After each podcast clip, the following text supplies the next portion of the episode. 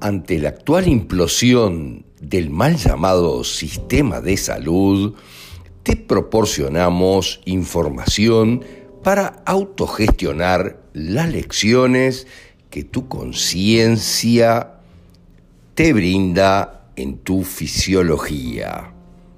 Si podemos servirte de algo, los datos de contacto están en la descripción.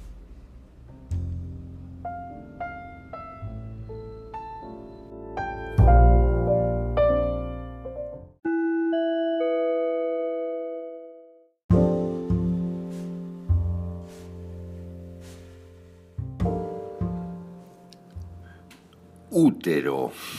En el día de hoy vamos a tratar otras peculiaridades. En anteriores entregas tienen el cáncer de útero, cáncer de cuello de útero, pero vamos a tratar otras peculiaridades, otros problemas que surgen con este fantástico órgano reproductor femenino, encargado obviamente de la gestación donde se desarrolla el embrión. Es un órgano muscular, hueco, de 6 a 8 centímetros de largo, en las condiciones normales, que está situado en la parte baja del abdomen, entre la vagina y las trompas de falopio. Pero tiene siempre conflictos de supervivencia que están relacionados con perpetuar la especie o la descendencia. También conflictos que tienen que ver con vivir fuera de la norma o de lo que consideramos la norma en la realidad de la sociedad. Es obviamente simbólicamente la casa y esto es lo más importante porque es mi primera casa, hay que tenerlo claro. Involucra también conflictos de frustración y territorio sexual. Pero en general, cuando el conflicto está activo, cuando hay problemas, en esa etapa se produce la proliferación celular o lo que llamamos un tumor en la mucosa uterina en etapas subsiguientes se produce la necrosis de la musculatura uterina y la ulceración del cuello del útero. Y las pruebas de papá Nicolau, que solo son un negocio, dan positivas. Es fantástico porque yo lo he hablado con alguna ginecóloga que solo vive de esto, miren lo que les digo, de las pruebas de papá Nicolau, prácticamente. Ahora, miren lo que sucede. Estamos hablando de todo eso en momento de conflicto activo, pero en vagotonía o en fase de reparación del conflicto, el tumor es descompuesto por bacterias y se elimina totalmente produciendo sangrado más abundante obviamente en las mujeres premenopáusicas. Si eh, los tubos uterinos están involucrados, puede aparecer hongos produciendo cándidas y en otras etapas se produce una formación de miomas o miosarcomas, como algunos suelen decir para darle un tenor más terrorífico, para recuperar la musculatura. En la última etapa hay proliferación celular, un cáncer cérvico-uterino que en algunos casos dicen los médicos, está vinculado al virus del papiloma humano. Pero ¿cuál es el sentido, en definitiva, de aquello a lo que llamamos el hogar? Porque simbólicamente lo es. El útero es el hogar y el primer hogar, la primera casa de nuestros hijos durante los primeros nueve meses y a la vez es el lugar, obviamente, donde se crean todas esas nuevas vidas. La primera casa. Miren, es muy importante. Obviamente, en el primer momento fabrico más endometrio para reproducirme mejor. Genero más y mejor casa para el bebé que está pronto a venir. Miren lo que les digo. Y es aquí donde obviamente siempre tiene que ver con el endometrio, la endometriosis, ¿verdad? Fabrico más y más y mejor casa, más aislada, mejor armada, mejores sus paredes para poder entrar en el proceso del embarazo.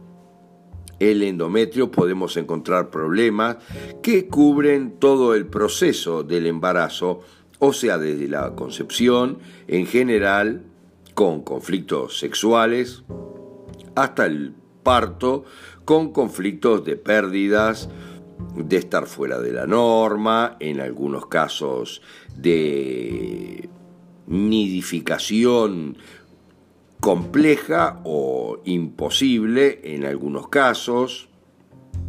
También problemas con la tercera etapa, la parte de músculo liso. Según Hammer, esto tiene el sentido de hacer el músculo uterino más fuerte para sostener mejor al feto. Miren lo que les digo, son cosas muy importantes que algunos las leen de otra manera para complicar las cosas y negociar mejor el mercantilismo de la medicina que cada vez es peor. Poco atrás un amigo médico me decía que se ha incrementado la falta de empatía por los pacientes en los médicos con toda esta historia de la pandemia y se han ido complicando las cosas. Pero los conflictos como decíamos, en el útero siempre tienen que ver con la supervivencia y están relacionados con perpetuar la especie o nuestra propia descendencia, conflictos de vivir fuera de la norma, si es que existe.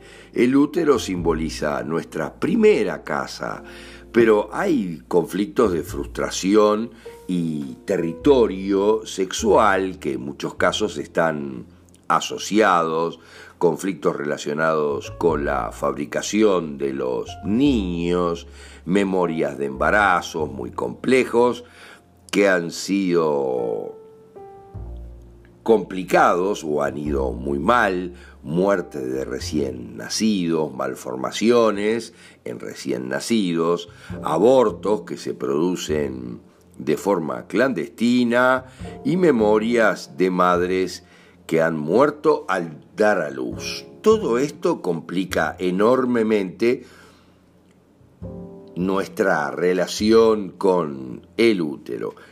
El conflicto de la mucosa en general tiene que ver con un conflicto de la sexualidad vivida de forma sucia en relación a la reproducción o a la descendencia de pérdida vital con cierta impotencia, en muchos casos tiene que ver con una abuela resistente a la pérdida de un nieto, conflictos de familia compleja o fuera de la norma, otra vez, y ligados a no aceptar la vida sexual que llevan en algunos casos los hijos o los nietos, dependiendo de la identificación que tengamos de acuerdo a nuestra cuántica, porque todo tiene que ver con nuestra cuántica. Pero hay algunas afecciones que es importante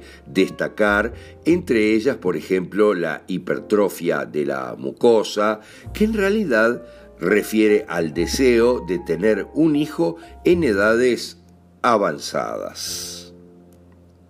El descenso de la matriz, por otro lado, impide realizar el acto sexual. Miren lo que les digo, es un conflicto con los hijos que son demasiada carga para nosotras. Es un tema complicado y entonces desciende la matriz impidiendo las relaciones sexuales. El prolapso uterino, algo muy normal por lo que nos pidieron este audio de forma adelantada, en el caso de Nelly, Laura y algunas más, es un conflicto de desvalorización y miedo en general por el embarazo. Miren lo que les digo, miedo por tenerlo o por perderlo. Hay miedos involucrados siempre cuando hay prolapso uterino. Yo tuve miedo de tenerlo o miedo por perderlo de forma muy clara y tengo prolapso uterino. En cambio, la retroversión uterina tiene que ver con que no hice el hijo con el hombre que realmente amo. Hice un hijo con un hombre, pero no lo amo. Y hay dilemas allí. Es un hijo concebido en el rechazo hay que comprender lo que sucede. Pero miren lo que les digo, en el rechazo racional, pero siempre racional, porque subconscientemente no existen los hijos rechazados, porque si no, lisa y llanamente no quedaría embarazada. Hay razones poderosas para que yo quede embarazada y es por eso que siempre referimos todo a nuestra cuántica personal, a la multidimensionalidad, al análisis de quién somos verdaderamente para darnos cuenta que no hay rechazo y que en la realidad todos los hijos son hechos a la perfección como es todo en la vida normalmente.